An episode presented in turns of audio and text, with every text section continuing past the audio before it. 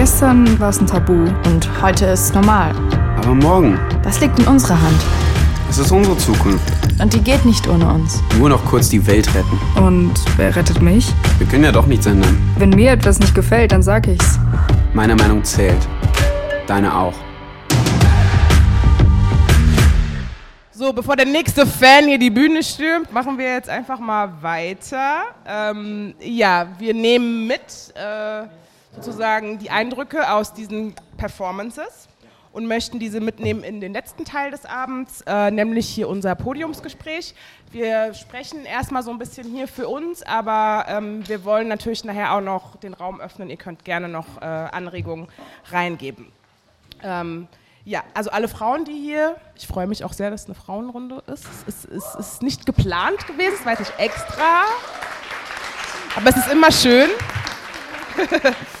Und ja, alle Frauen, die hier mit mir sitzen, zwei davon habe ich schon vorgestellt, äh, beschäftigen sich nicht nur mit antimuslimischem Rassismus, sondern vor allen Dingen damit, dem Ganzen irgendwie was entgegenzusetzen und ja, damit andere zu stärken.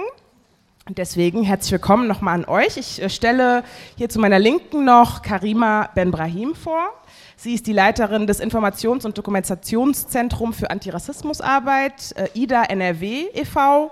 Ihre Schwerpunktthemen sind Rassismus und Rechtsextremismus, kritisches Diversity, Antidiskriminierung und Empowerment. Sie hat Wirtschaftspädagogik studiert, später Erziehungswissenschaften in Berlin.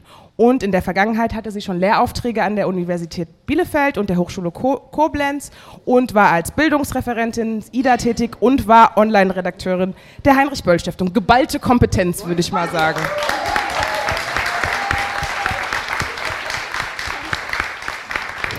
Äh, Karima, die Ablehnung gegenüber dem Islam und Muslimen nimmt zu, äh, in Deutschland ebenso wie in anderen Teilen Europas. Das belegen Umfragen wie der renommierte britische Think Tank Chatham House, äh, der eine Umfrage in zehn europäischen Ländern durchgeführt hat. Ein Tut mir leid, Umfrage. Der Rest war nicht so wichtig. Und diese Umfrage hat äh, unter anderem die Frage gestellt, sollte jegliche Einwanderung aus vorwiegend muslimischen Ländern gestoppt werden? In allen Ländern stimmten die Befragten, das war in Europa, mehrheitlich, in acht von zehn, darunter auch Deutschland, ja, sogar mit absoluter Mehrheit, für ein Einreiseverbot gegenüber Musliminnen. Rechtspopulistisch, rechtspopulistische Bewegungen äh, schlagen daraus, wie wir auch hier in Deutschland beobachten können, äh, ganz großes Kapital. Hm, vielleicht die Frage an dich als Erste, was ist denn jetzt genau antimuslimischer Rassismus? Hört ihr mich? Ja. Danke erstmal für die Einladung. Ich bin äh, wirklich sehr froh, heute hier sein zu dürfen. Ähm, ich konnte mir noch nicht die, das Lernlabor anschauen, aber ich bin wirklich sehr beeindruckt von diesem Raum, denn äh, ich glaube, dass man hier wirklich viel lernen kann.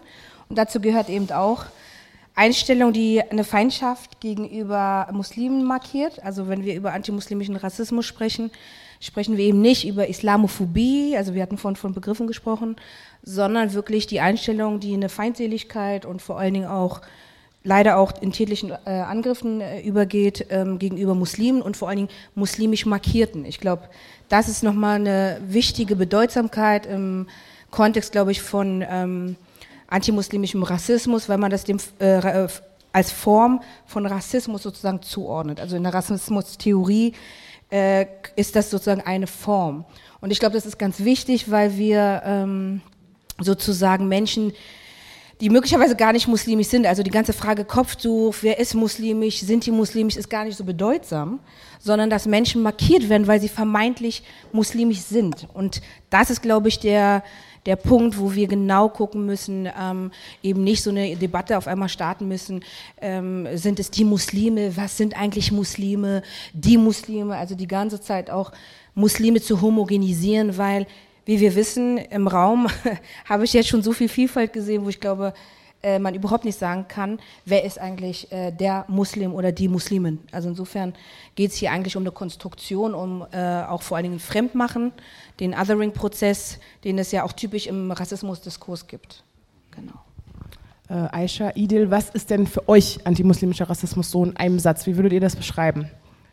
Eigentlich hat ähm, Karima schon alles gesagt. Das ist für mich auch ähm, Hass, Gewalt und ähm, auch die Diskriminierung auf struktureller und institutioneller Ebene von muslimischen Menschen oder von Menschen, die muslimisch, wie du sagst, markiert sind. Das heißt, sie sind, es ist eine Fremdzuschreibung auch. Also du siehst für mich muslimisch aus oder du musst muslimisch sein. Deswegen ähm, werde ich dich jetzt irgendwie entweder diskriminieren oder, wenn es halt tätliche Angriffe sind, dir Gewalt ähm, zufügen.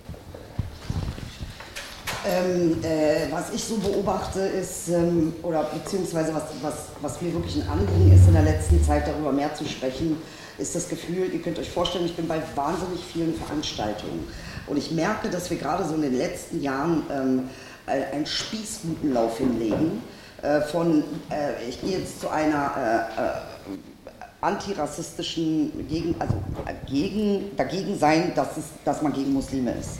Dann gehe ich zu einer äh, antipatriarchalen Demo, wo man nicht gegen Frauen sein soll. Dann gehe ich zu einer ähm, äh, äh Gay Rights Demo, wo man nicht gegen äh, ähm, Homosexuelle sein darf.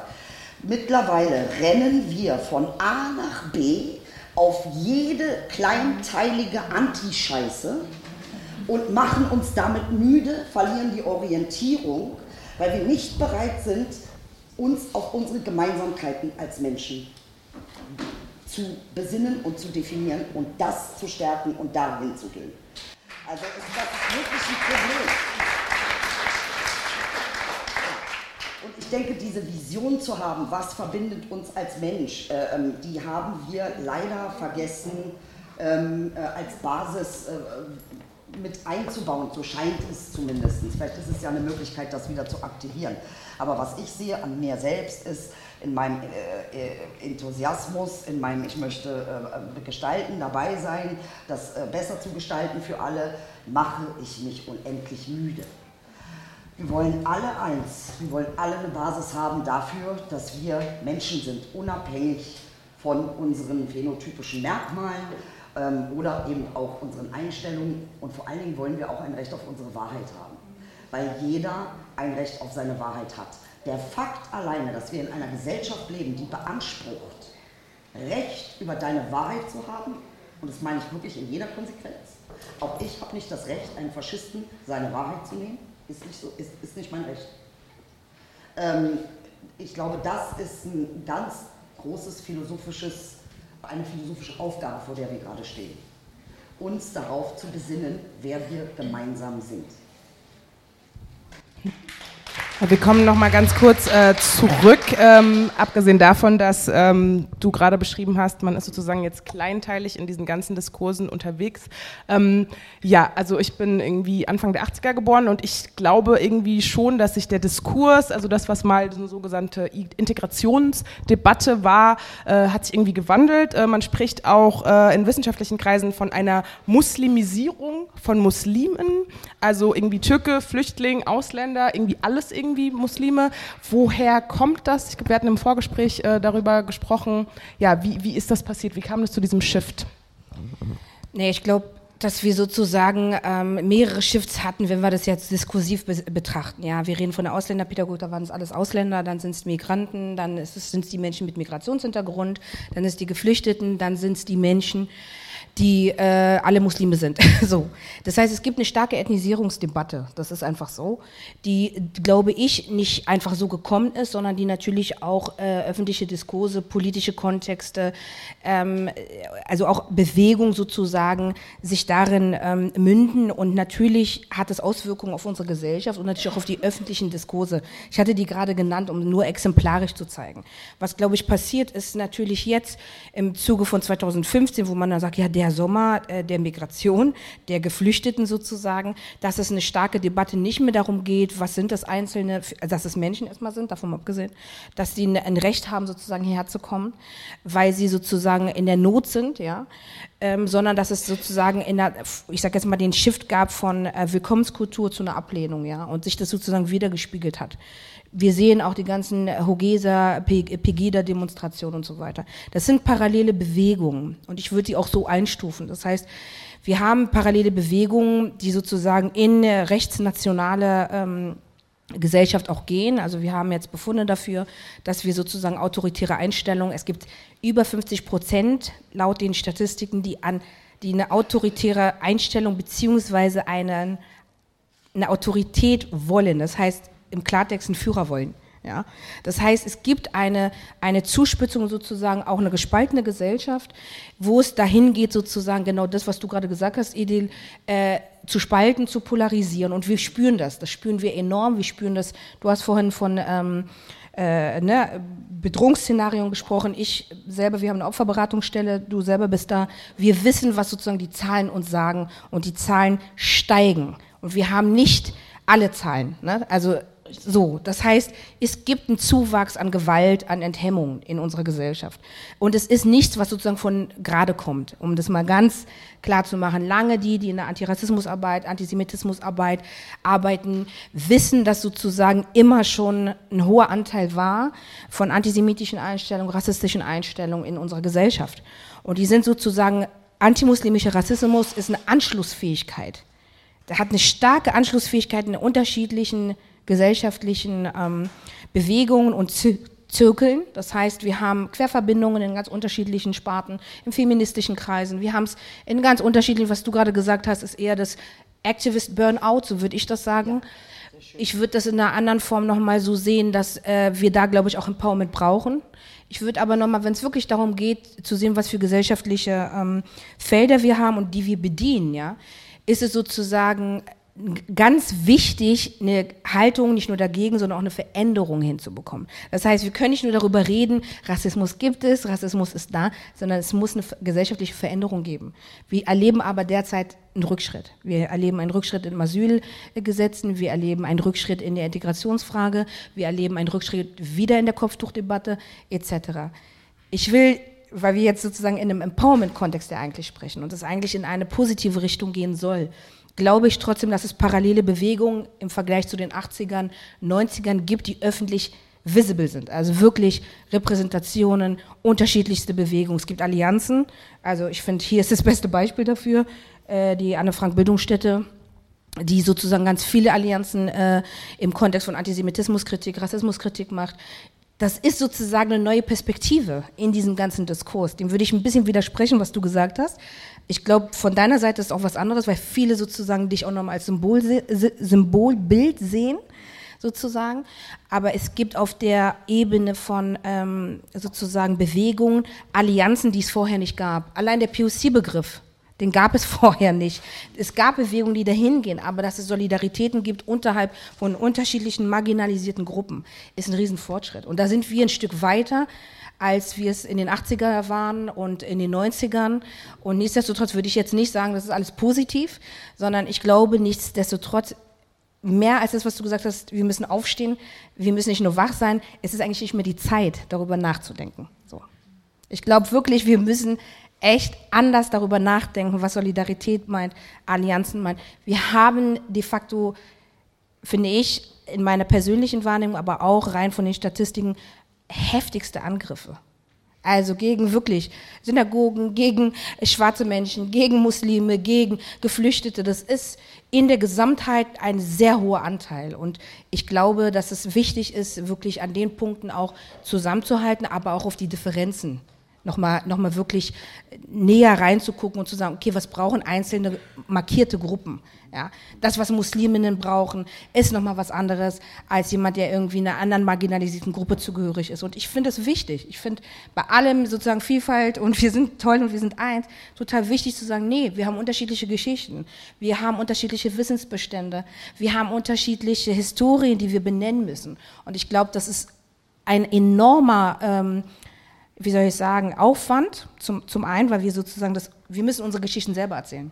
Die werden, die sind nirgendwo ähm, sichtbar, die sind nicht im öffentlichen Diskurs. Das, was wir gerade erlebt haben, ist nicht die Normalität. So, die ist Normalität in der, in der Gesellschaft, aber nicht im öffentlichen Diskurs. Und deshalb finde ich es wichtig, wirklich da auch weiterzumachen und eher zu sagen, wir stärken an den Strukturen, an Institutionen und in den einzelnen, finde ich, Bereichen, in denen wir auch tätig sind. So. Ähm, ich bleibe äh, zurück zu euch. Ähm, ihr labelt euch ja eigentlich gar nicht als MuslimInnen, sondern ähm, bei euch beiden, glaube ich, ist es eher der Kanak, den ihr verwendet als Label. Klappt das oder seid ihr trotzdem irgendwie die MuslimInnen?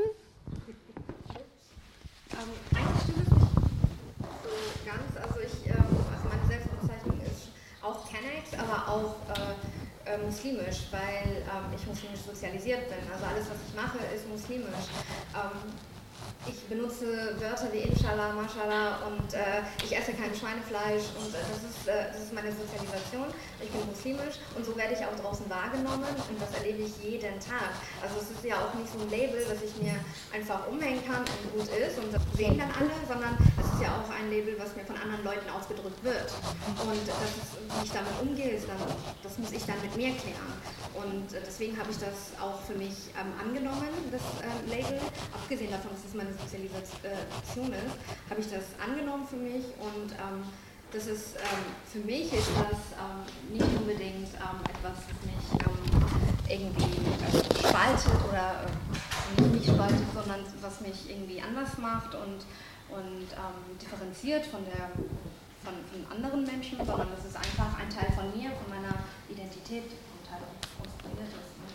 Wollen wir uns was vormachen. Ähm, genau, deswegen, ja, es ist auch ähm, ein Teil meines ähm, eigenen Labels.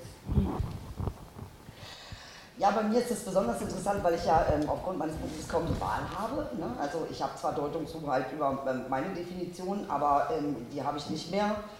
Sobald ein anderer mich beschreibt oder mich definiert, ich würde nicht sagen, ich bin muslimisch, nicht weil ich das ablehne, sondern weil ich es eigentlich integriere. Ich bin Universalist. Das ist tatsächlich, identifiziere ich mich mehr mit dem Menschsein ähm, äh, und, und mit dem, was eben so ein Mensch äh, eventuell auch ist, als mit ähm, äh, als dass ich das besonders ähm, hervorhebe für mich und in welcher Richtung ich äh, meinen Glauben habe, weil ich eben keinen Glauben habe, der in ein äh, äh, Konstrukt von, von muslimisch oder christlich eingebettet ist, sondern der ist eine Mischung aus all dem. Ähm, also ist es eher was, was ich einbeziehe. Aber natürlich brauche ich mir keine Illusionen zu machen. Wenn ich ähm, vorgestellt werde äh, ähm, im Kontext von, von äh, ja, Deutsch-Deutschen, habe ich nicht mehr die Deutungshoheit. Wenn ich sage, ich bin Universalist, dann denken die, ja, aber du bist ja Moslem. Also ich habe die de facto nicht. Ähm, sobald äh, äh ein anderer eben ähm, die Deutungshoheit über meine Identität ähm, übernimmt. Ähm, was war die Frage? Weiß ich gerade selber nicht mehr. ob genau, ob, ob ihr, also ob das Label Kanak sozusagen funktioniert oder ob du, also du sagst ja. Das Label Kanak für mich ist lustig. Alles, was lustig ist, fühlt sich gut an. Alles, was sich gut anfühlt, da bin ich dabei.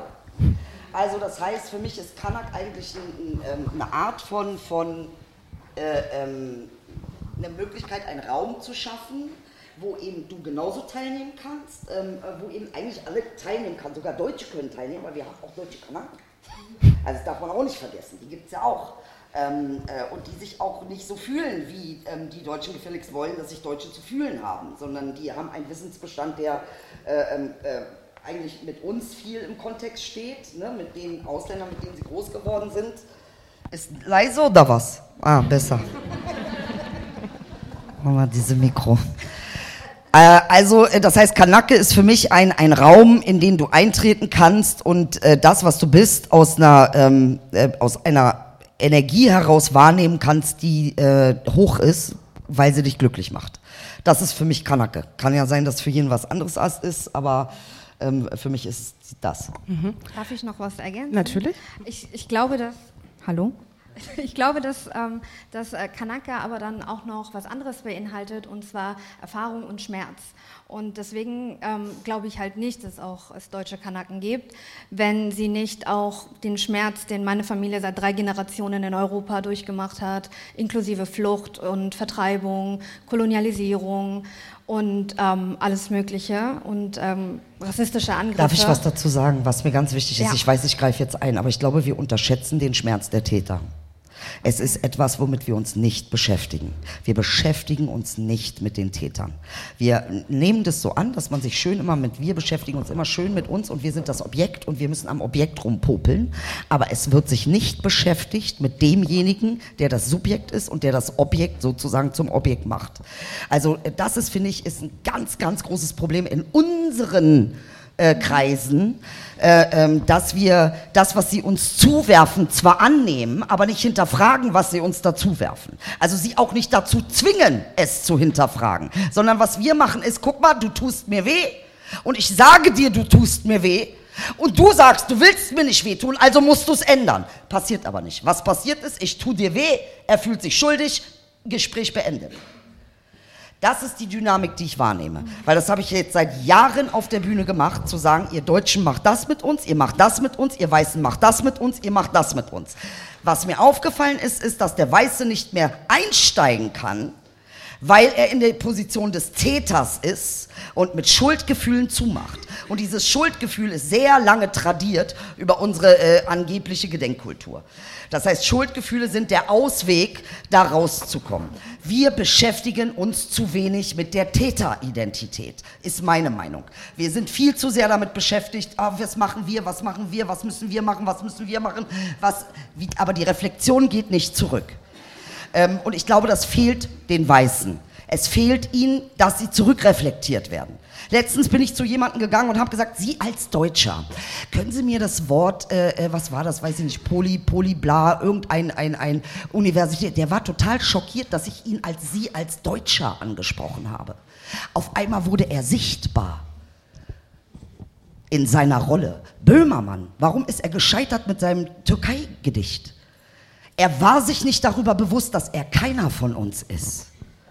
Er denkt, weil er ist Gutmensch, die anderen sehen auch, ich bin Gutmensch. Nein, Bruder, du bist in der Täterrolle. Das musst du mal verstehen. Wenn du das nicht kapierst, ja, es ist so, wirklich, das ist ein ganz wichtiger Teil. Wir brauchen dieses Verständnis für die Täterrolle. Unbedingt. Denn der Junge wollte nichts Böses. Der wollte sich solidarisieren mit den Deutschen hier, äh, mit den Türken hier, die gegen Erdogan, weil er annimmt, wir sind gegen Erdogan. Weil er das Beste von dem, was ein Deutscher über uns denkt, was wir sein könnten, nämlich nicht Erdogan, weil er dachte, dass er uns damit unterstützt und empowert. Ist voll in die Hose gegangen, weil immer noch Böhmermann bist du der weiße deutsche Mann, der oben sitzt. Und wir sind nicht oben. Wir sind nicht in der Struktur da oben. Das heißt, wenn, du, wenn du dieses Gedicht machst, sprichst du von oben nach unten, klappt nicht. Das ist mir ganz wichtig gewesen. Entschuldigung, wenn ich da eingegriffen habe, aber das ist ein ganz wichtiger Punkt für mich. Ich würde auch ganz kurz Ideen. Ich glaube, was, was du sagen oder was, was ich sozusagen ne, annehme auf jeden Fall ist sozusagen, wie kann Trans, wie kann eine Übermittlung von, von dem Schmerz, von der Verletzung, von aber auch etwas Neuem entstehen und was muss eigentlich passieren, damit diese Räume eröffnet werden. Da bin ich vollkommen bei dir. Aber ich glaube, dass es nicht geht darum, dass es sozusagen Begriffe gibt, die reclaimed werden über, über eine weiße Norm. Also ich würde niemals mir in bestimmten Kontexten, wo ich den sozialen Kodex habe, mir anmaßen, das Wort zu benutzen und dann zu sagen, ich bin eine. Ich benutze auch nicht das Wort Kanake. Und ich sage es jetzt, ich nicht spreche es aus, weil das ist nicht meine Geschichte. Ist nicht meine Geschichte. Ist nicht mein Wissensstand, ist nicht meine Geschichte. Ich habe eine schwarze Geschichte, muslimische Geschichte, Masir-Geschichte. Da kann ich dir nochmal ganz andere Sachen sagen. Und ich glaube, das ist wichtig, dass sozusagen klar ist, dass wir, wenn wir von Wissensbeständen sprechen, wir auch wissen, dass es sozusagen unterschiedliche Geschichten dazu gibt. Mhm. Es gibt nicht die Vereinung von schwarzen Perspektiven in bestimmten Kontexten. Geht nicht, funktioniert nicht.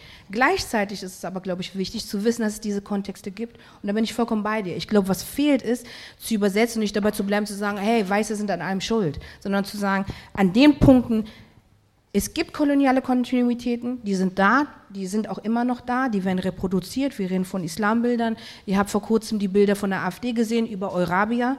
Das war kurz vor der Europawahl. Das heißt, wir haben es hier mit alten Bildern vom 18., 17. Jahrhundert noch weiter zurück, die benutzt werden, um bestimmte Sachen zu sozusagen anschlussfähig zu machen. Und ich glaube, das ist wichtig zu wissen.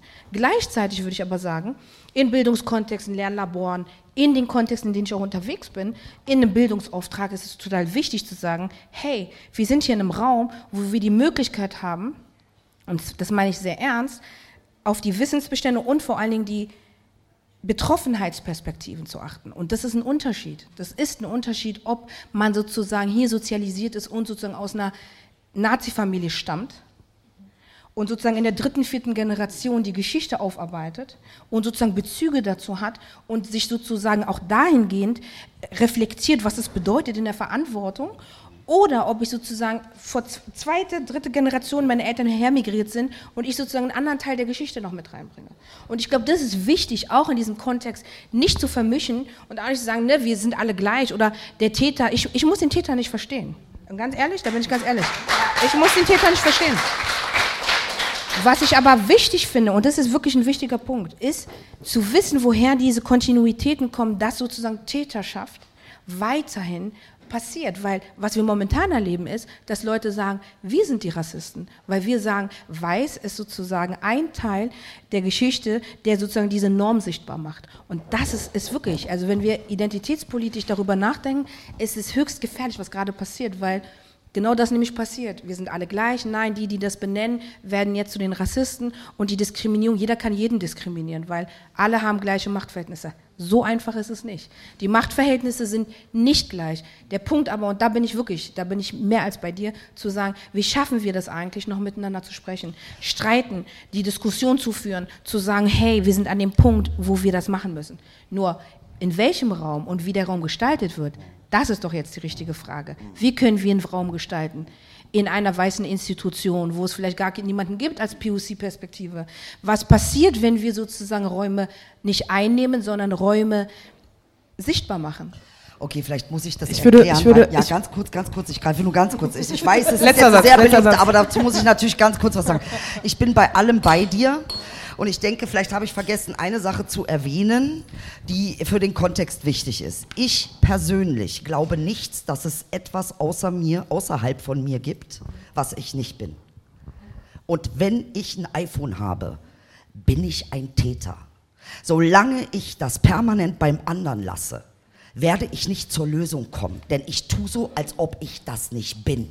Das ist aber meine persönliche Einstellung, die ganz viel mit meiner persönlichen Wahrnehmung und, und ein, äh, Einsicht auf Wissensbestand und so zu tun hat. Es geht nicht darum, die Täterschaft an sich zu entschuldigen oder zu äh, ähm, äh, dekonstruieren, damit man sie entschuldigen kann. Es geht darum, den Täter in dir selber zu finden.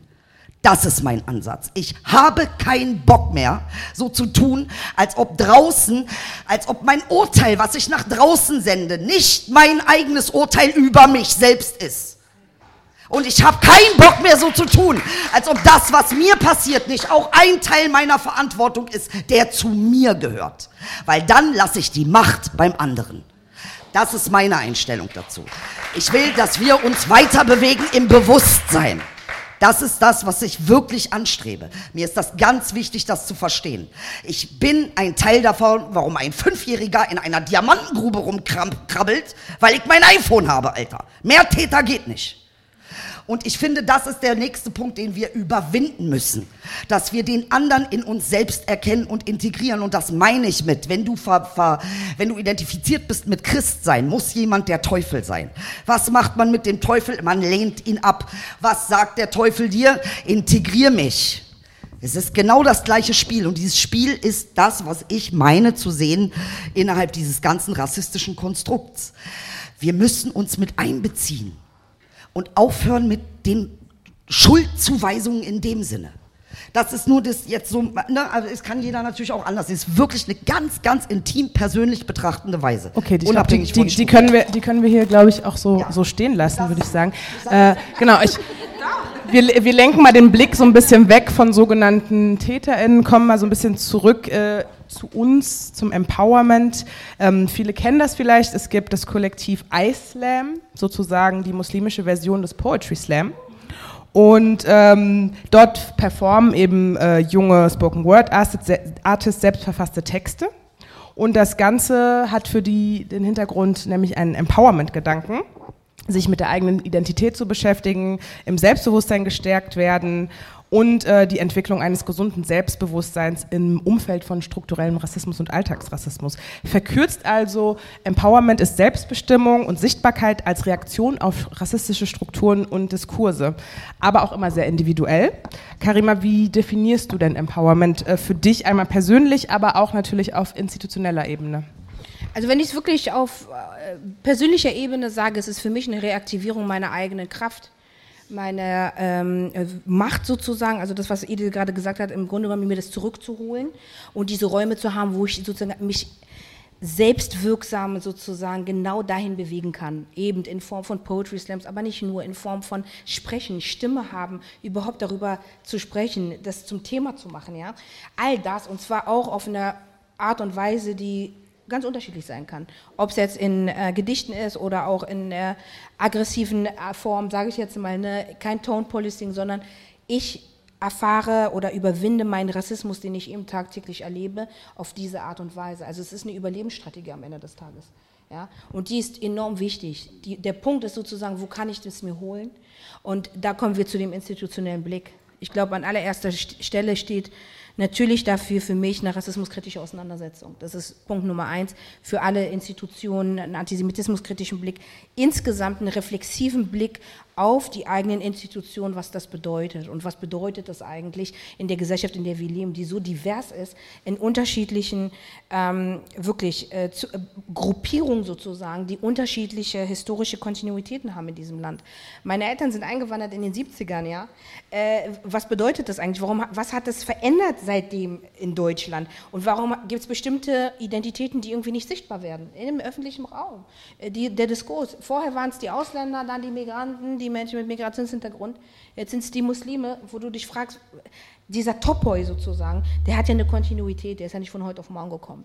Und für mich wäre es genau da anzuknüpfen und zu sagen, institutionell empowernd ist natürlich auch ein bisschen tricky, weil letztendlich Empowerment entsteht durch Selbstorganisation, entsteht nicht durch institutionelle, sage ich jetzt mal, Zugehörigkeiten irgendwie dann Empowerment zu machen. Ich glaube, wir sind gut da drin, Power-Sharing-Konzepte zu entwickeln und Menschen die Möglichkeit zu geben, zu sagen, hey, das sind Ressourcen, das sind Möglichkeiten, um Empowerment-Formate zu schaffen, Workshops zu machen, Seminare zu machen, andere Möglichkeiten der Verarbeitung von Erfahrungen, die wir hier machen in dem Land. Und das ist unser Land. Also es ist kein anderes Land, es ist, es ist mein Land. Ich bin hier geboren, ich habe ein Recht darauf, auch Bildungs- ich sag jetzt mal, zu lernen und nicht nur sozusagen ähm, Menschen zu erzählen, äh, wie ich irgendwie von Rassismus betroffen bin, sondern ich hole mir das zurück und das geht in die Richtung von, von Idi letztendlich zu sagen, so ich bin Teil dieser Gesellschaft, ich habe eine Verantwortung mir gegenüber, aber auch anderen.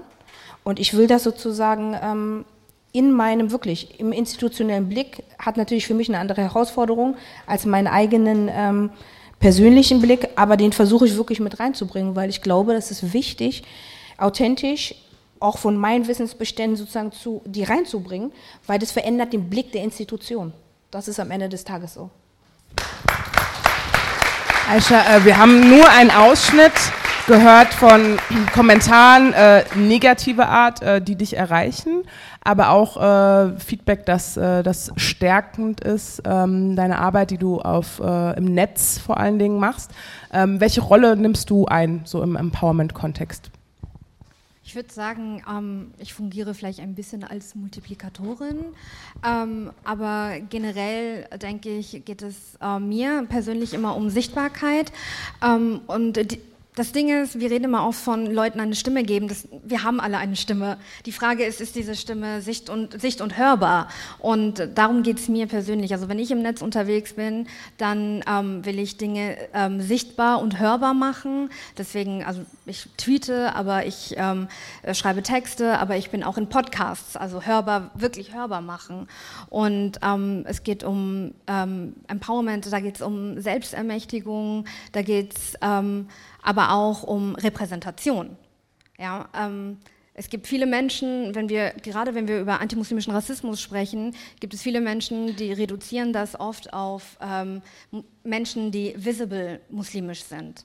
Und wo sind aber all die anderen Menschen, die für Muslime gehalten werden und Gewalt erfahren und äh, die jeden Tag solche Dinge erleben? Und äh, da geht es mir drum. Also deswegen geht es bei mir auch oft um diese alltäglichen Geschichten, die oft für Menschen nur so Kleinigkeiten sind, im Endeffekt aber Mikroaggressionen sind und sich später dann entladen können irgendwie.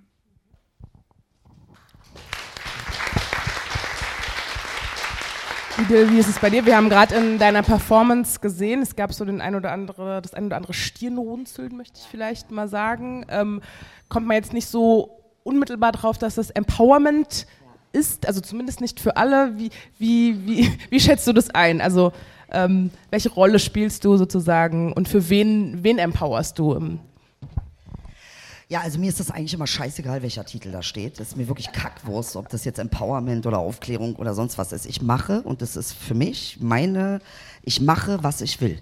Äh, was natürlich, ähm, äh, ja ernsthaft, was dazu beiträgt, dass ich natürlich, äh, äh, ich gehe überall hin, wo man mich einlädt, im Sinne von, ne, ja, und das ist ihr Label, oder ich werde so gelabelt, oder ich werde so gesehen. Und natürlich ist ja auch ein Teil davon. Also ist ja nicht so, dass ich das nicht herstelle oder so. Aber ähm, ich bin auch oft in Fernsehshows, wo es dann heißt, Frau Beider, heute bitte nicht so kritisch. Und würde ich mich daran halten, würde ich den Job schon gar nicht mehr machen können.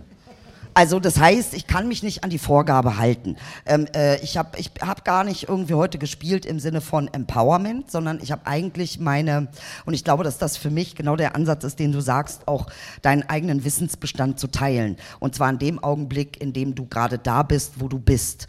Ähm, weil ich glaube, dass äh, äh es, es innerhalb von Empowerment natürlich auch immer ein, ein Nicht-Empowerment gibt.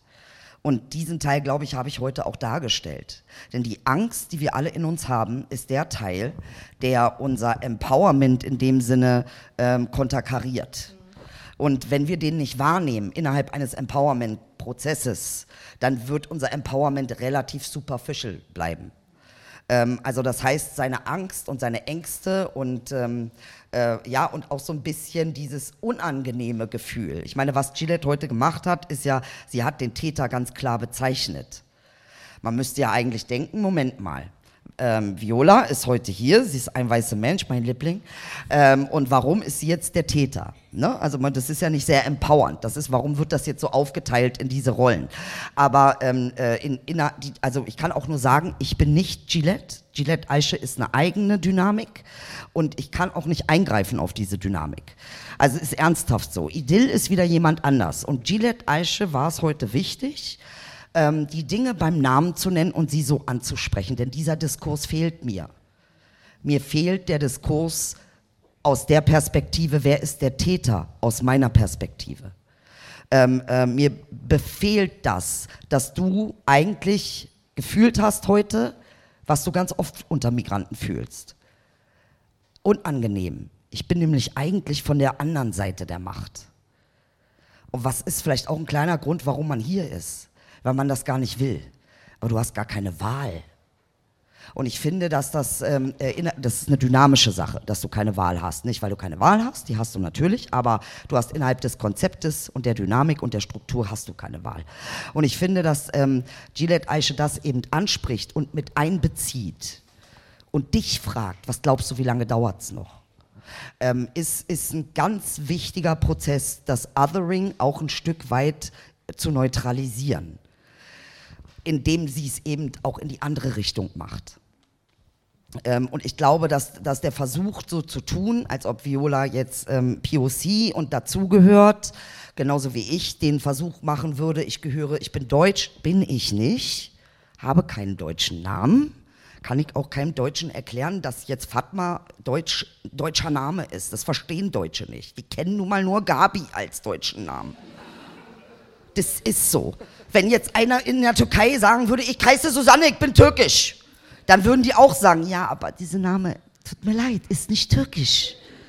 Ja, also äh, dass man das auch noch mal irgendwie, wir haben innerhalb der Struktur bestimmt Möglichkeiten, uns Dinge auszusuchen, aber eben auch nicht alles. Und Gillette wollte das irgendwie mit einbringen, das Thema Angst und ähm, auch das Thema Resignation und das Thema des anderen, der auch für mich ein anderer ist. Nicht nur ich bin für die Deutschen äh, jemand anders, auch die Deutschen sind für mich jemand anders. Weil das ist, das ist meine Wahrheit. Egal wie oft Deutsche sagen würden, du gehörst dazu, du gehörst dazu, du gehörst dazu. Ich würde sagen, nee, ich bin anders. Stimmt nicht.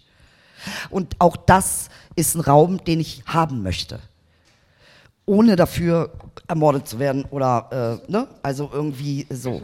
Und ich glaube, das ist deshalb, sage ich mal, war ich heute sozusagen die dunkle Seite der Macht und habe versucht, so ein bisschen diese dunklen Ecken ähm, anzuschieben, damit wir daraus wirklich was Helles machen können. Aber wenn wir die ignorieren, laufen wir Gefahr, dass unser Empowerment in Burnout endet. Mhm. Ja, äh, gutes Stichwort vielleicht an der Stelle. Wir haben äh, vorhin schon mal das Schlagwort gehört, irgendwie Activist Burnout. Ähm, Empowerment äh, wird ja auch oft diskutiert ähm, im Zusammenhang mit Self-Care. Ähm, ich darf Audre Lorde zitieren, die sagt, Caring for myself is not self-indulgence, it is self-preservation and that is an act of political warfare. Also sozusagen, ähm, das um sich selbst kümmern ist politisch und hat nichts mit faul oder maßlos oder sich rausziehen zu tun. Nun besteht aber euer Aktivismus ähm, schon in einer gewissen Form oft an einem Abarbeiten mit Gegnern, mit Tätern und so weiter und so fort. Und äh, das wirkt jetzt von außen nicht immer so carry, möchte ich sagen. Ähm, Aisha, warum nicht ausloggen und sozusagen einfach nur in positive Räume zurückziehen? Weil A, ich glaube, es gibt keine äh, Safe Spaces, also keine positiven Räume. Ähm, es gibt vielleicht Safer Spaces, aber nicht Safe Spaces. Und ähm, B, weil nur weil ich den Computer auslogge, hört äh, die Diskriminierung ja nicht auf. So, und alles, was, also das Internet bildet ja auch nur die, äh, die Gesellschaft wieder. Alles, was mir jeden Tag ähm, im Internet passiert, kann und wird mir auch draußen passieren. Und deswegen ist es einfach nicht so einfach, einfach den Computer auszuschalten und zu sagen, ich mache jetzt Self-Care, obwohl Self-Care immer auch ein, ähm, ein, wie gesagt, ein politischer Akt, ein bisschen Widerstand ist. Ähm, ich kann, ich kann nicht auch meinen Kopf ausschalten, das geht einfach nicht. Also es geht vielleicht so für einen kurzen Augenblick, aber dann passiert wieder etwas, äh, man wird äh, getriggert oder irgendetwas wird ausgelöst und dann fängt wieder alles wieder von vorne an. Das ist so eine Spirale. Deswegen bin ich auf jeden Fall für Self-Care. Also Menschen sollen und müssen auch an sich denken, an ihre Communities denken und ähm, Kräfte sammeln und Ressourcen sammeln, damit sie weitermachen können und damit wir uns gegenseitig empowern können, damit wir Allianzen bilden können, damit wir rausgehen können, damit wir hier Workshops anbieten können, damit wir arbeiten können, auch damit es besser wird, damit es ähm, nicht mehr so ist, also damit der Status quo nicht mehr so ist, wie er ist, und zwar rassistisch, sexistisch, antisemitisch und so weiter. Ähm, Idil, auch du, äh, du warst vor äh, ein paar Wochen, glaube ich, äh, in der Presse, ähm, weil du äh, Morddrohungen erhalten hast. Und ähm, es gibt, äh, das ist jetzt ein Gedankensprung, aber es gibt eine ähm, Sexismusstudie, die hat herausgefunden, dass selbst eine sexistische Äußerung ähm, ganz viele kognitive Kapazitäten bindet und dass man sozusagen ähm, dadurch ganz schön äh, aus der Bahn geworfen werden kann. Ähm, vielleicht auch so als Tipp, hier sind auch viele AktivistInnen, ähm, die vielleicht noch nicht so krass exponiert sind wie du, aber dennoch es ja. auch sind. Ähm, wie bewahrst du sozusagen irgendwie einen klaren Kopf und äh, wie hat sich auch deine Arbeit so ein bisschen verändert? Weil man hat so das Gefühl, wenn man Gillette Aische als Figur so beobachtet hat in den letzten Jahren, äh, spürt man schon, du hast äh, dich stark verändert. Ja, das ist, äh, ähm, also erstmal zur Frage, warte mal, wir müssen Frage nach Frage machen. Frage warte, nach warte. Frage. Ich kann nicht klarer so lange Kopf. Frage mehr Wo merken. ist klarer Kopf? Also ich wurde bedroht. Was ist jetzt die Frage dazu? Was äh, macht das mit dir sozusagen? Wie kannst du Das dich noch auf deine Arbeit konzentrieren? Es, ich wurde bedroht und dann ist mir aufgefallen, wie oft ich anderen drohe, dass ich ihre Mutter ficke. Wenn ich eine Frequenz der Drohung anbiete, muss ich mich nicht wundern, dass eine Frequenz von Bedrohung eventuell sogar die Konsequenz von davon ist.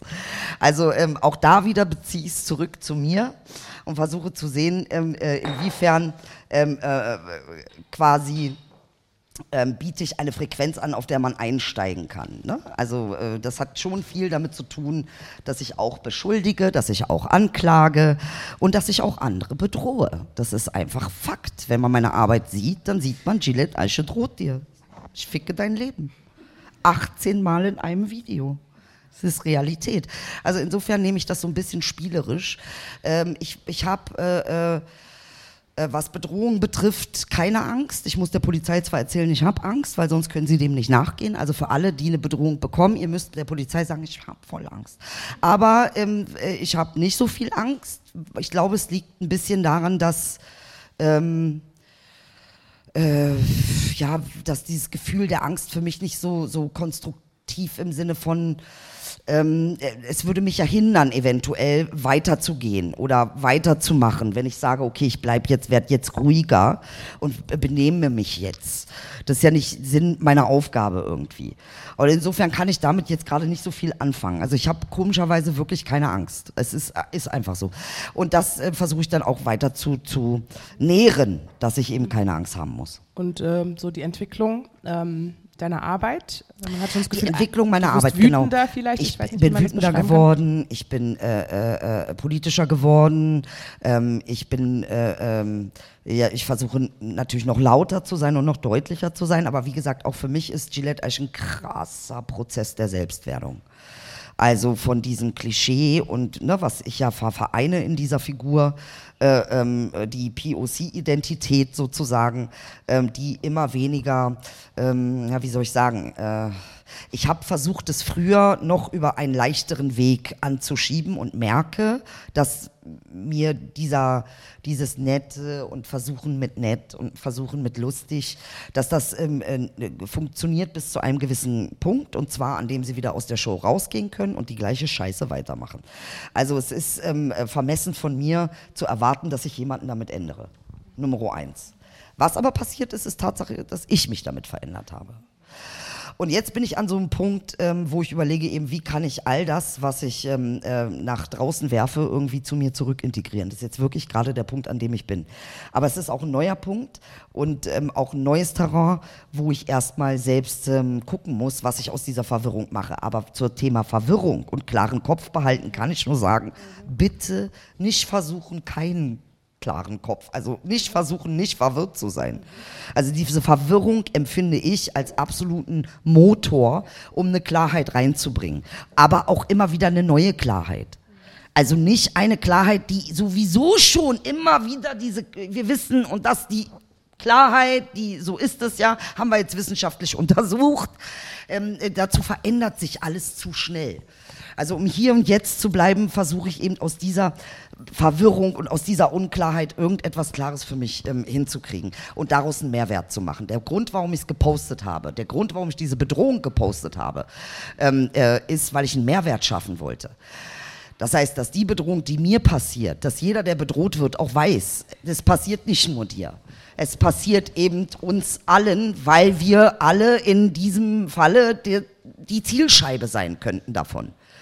Ähm, und ich finde, es ist gerade wichtig, dass Leute, die viel Fokus haben, so wie ich zurzeit, ähm, dass die das äh, sozusagen zum Mehrwert anbieten.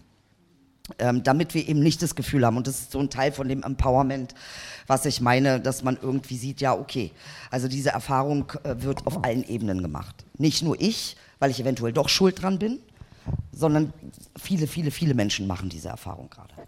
Ich würde, ich würde euch gerne noch ganz, ganz viele andere Sachen fragen, nur mit Blick auf die Zeit. Leider nicht mehr. Sehr schade, aber das Publikum kann vielleicht noch, ich würde sagen, drei Fragen würde ich annehmen. Karima muss nämlich gleich loshechten. Ähm, hier ähm, haben wir eins, noch jemand? Nein? Okay. Da hinten eine Frage. Das Mikro kommt.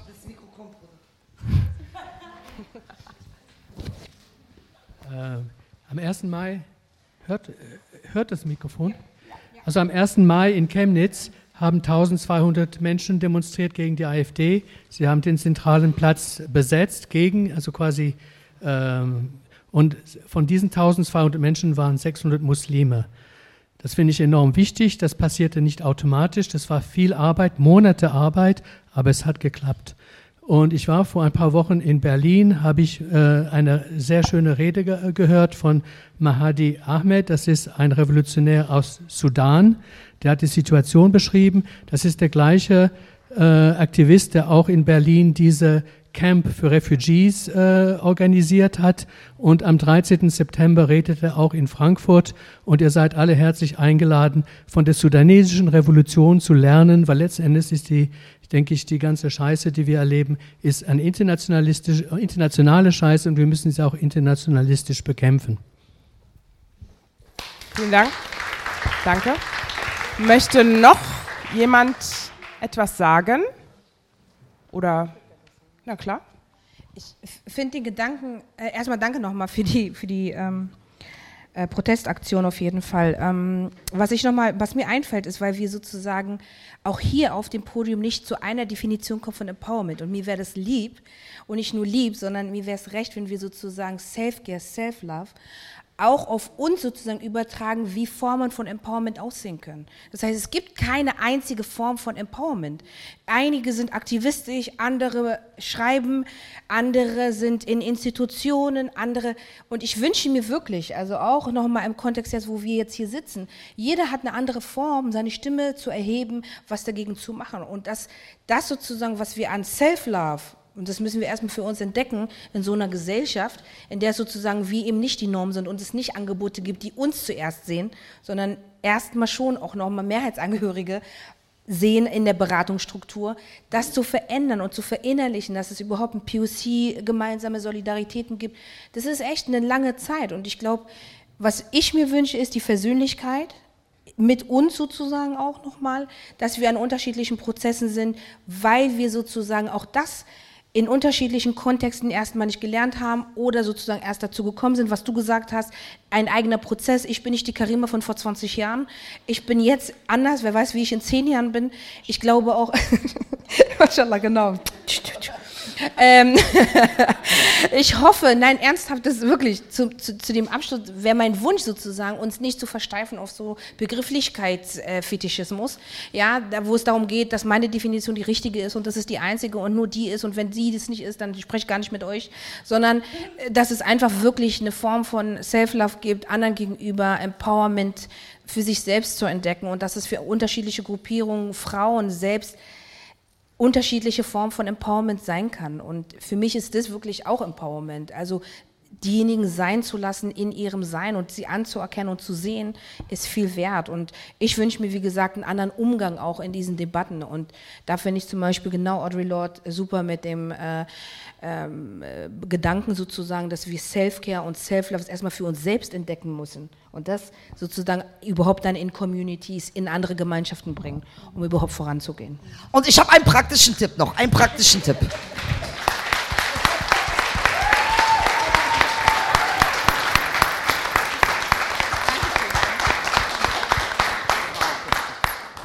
Anschließend an das, was du gesagt hast äh, jetzt sitzt man, weiß man nicht, ja, wie setze ich das jetzt um mit Self-Love? Ich gebe dir einen Tipp, ich schwöre dir, mach das eine Woche und dein, dein Leben ist komplett anders.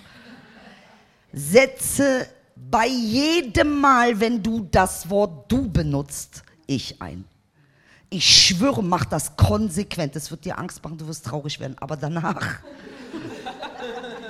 geht's dir gut. Das ist, schwöre dir, das ist Self-Love. Ich habe nie mehr gelernt als, als über diese Technik, ja. Es gibt doch dieses eine Bruno Mars-Lied, ähm, uh, The Way You Are, glaube ich. Setzt das You mal, also setzt da mal I statt You ein, das ist so lustig und es empowert total. Ja, komplett, ja, genau. Sehr cool. Ja, praktische äh, Empowerment-Tipps für den Heimweg haben wir jetzt noch bekommen. Ähm, ich fände vielleicht noch eine letzte Frage hätte ich vielleicht noch an uns alle, weil wir sind hier. Ja, Karima muss gehen. Okay, also erstmal großen Applaus an Karima. Gute Heimreise nach Berlin.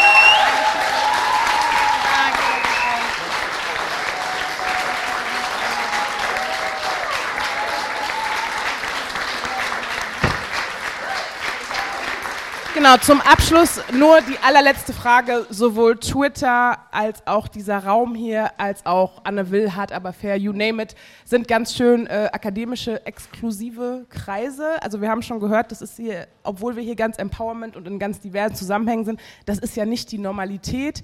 Wie schaffen wir es sozusagen, dieses ganze Empowerment, Self-Love, Self-Care dahin zu bringen, wo es die Menschen noch nötiger brauchen als äh, zu uns? Gibt es eigentlich schon, schon lange, schon vor unserer Zeit. Es gab schon immer oder gibt schon immer MSOs in Deutschland, also migrantische Selbstorganisationen. Und, und ähm, so lange gibt es die schon. Es gibt, es gibt, Vereine, es gibt, es gibt Gruppen, es gibt ähm, Clubs. Man, also es gab und gibt schon immer Empowerment auch für, für marginalisierte Menschen. Wir erfinden nichts Neues. Ja, wir bauen einfach nur auf auf Wissen, was es schon gab und auf Arbeit, die es schon gab und die auch schon für uns vorgeleistet worden ist. Von daher ähm, guckt einfach in eurer Community, guckt im Stadtteil, was kann man machen? So auch so im so Mikrokosmos, was kann man machen? Wo kann ich mich irgendwie beteiligen? Wo kann ich aktiv werden? Es gibt genug auf jeden Fall. Idil, du hast das Schlusswort. Was war die Frage? Ähm, wie schaffen wir sozusagen unsere Self-Love, Self-Care? Also ich sagte, wie ich das schaffe. Äh, ähm, für mich, ähm, ich, also eigentlich immer wieder die Entscheidung zu treffen, das Schönste in jemanden zu sehen, egal wer mir begegnet. Ähm, ganz bewusst zu sagen, ich, ich sehe das Schönste in dir. Das ist für mich das größte Empowerment, ganz ehrlich. Also jetzt, äh, ja, das ist, ja. In diesem Sinne, ja, vielen Dank, dass ihr hier wart. Vielen Dank äh, auch nochmal an alle PerformerInnen, alle KünstlerInnen. Ich glaube, wir haben hier ganz viel Empowerment mitgenommen und können davon noch zehren. Danke, dass ihr alle da wart. Tschüss.